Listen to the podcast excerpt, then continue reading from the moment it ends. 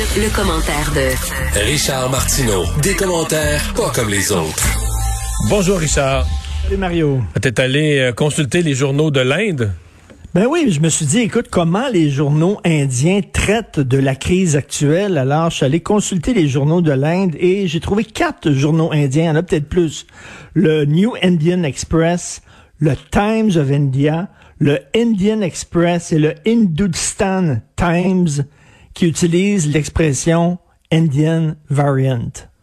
OK, les quatre, ce sont les journaux indiens, propriété d'Indiens, écrits par des Indiens, dirigés par des Indiens et destinés à des lecteurs indiens de l'Inde. Et ils utilisent l'expression variant indien. Sais-tu pourquoi ils utilisent l'expression variant indien? Parce que c'est ça. Parce que ça vient de l'Inde.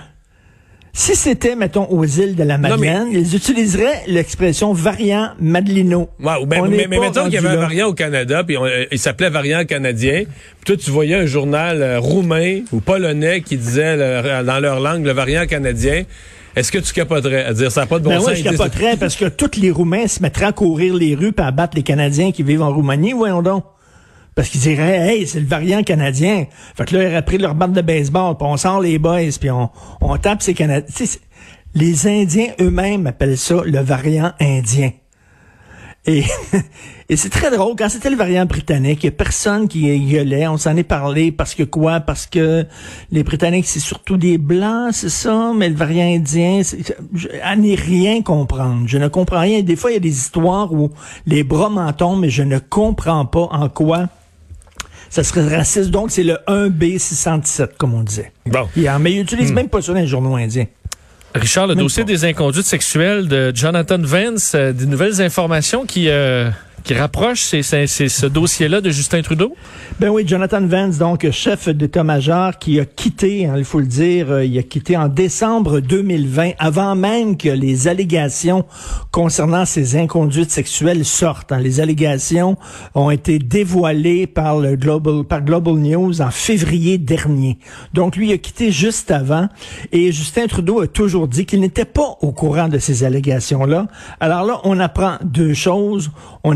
Que euh, le, un ancien conseiller principal du bureau de Justin Trudeau, M.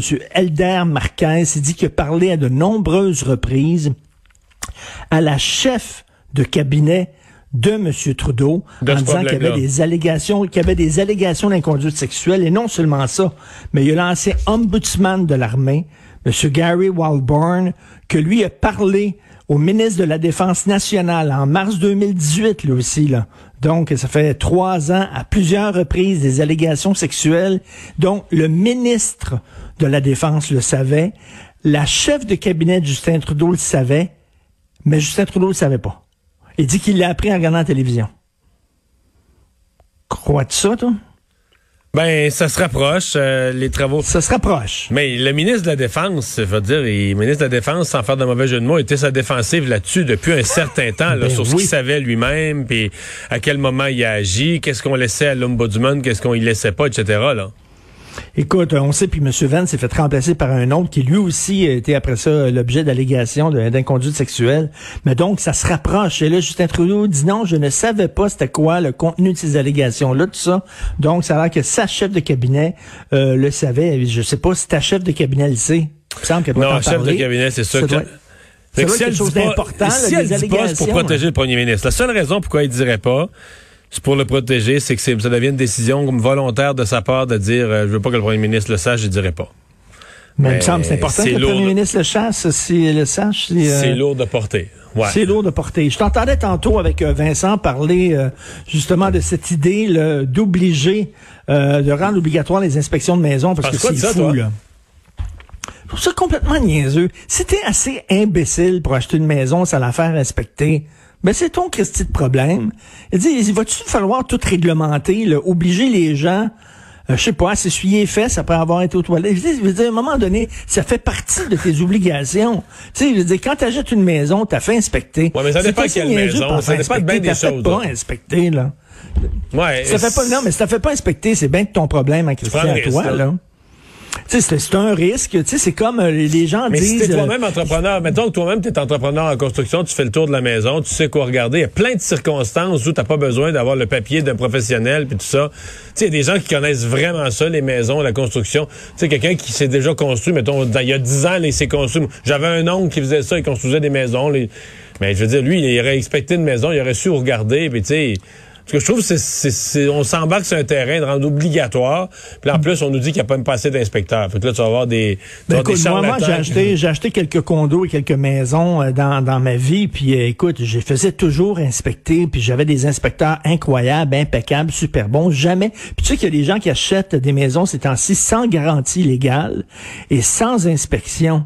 Ben, c'est bien leur problème. Ça me fait penser exactement, tu sais, les gens qui vivent ensemble, les, les unions de fait, et qui disent, bon, on n'a pas les mêmes avantages que les couples mariés. Ben, marie-toi.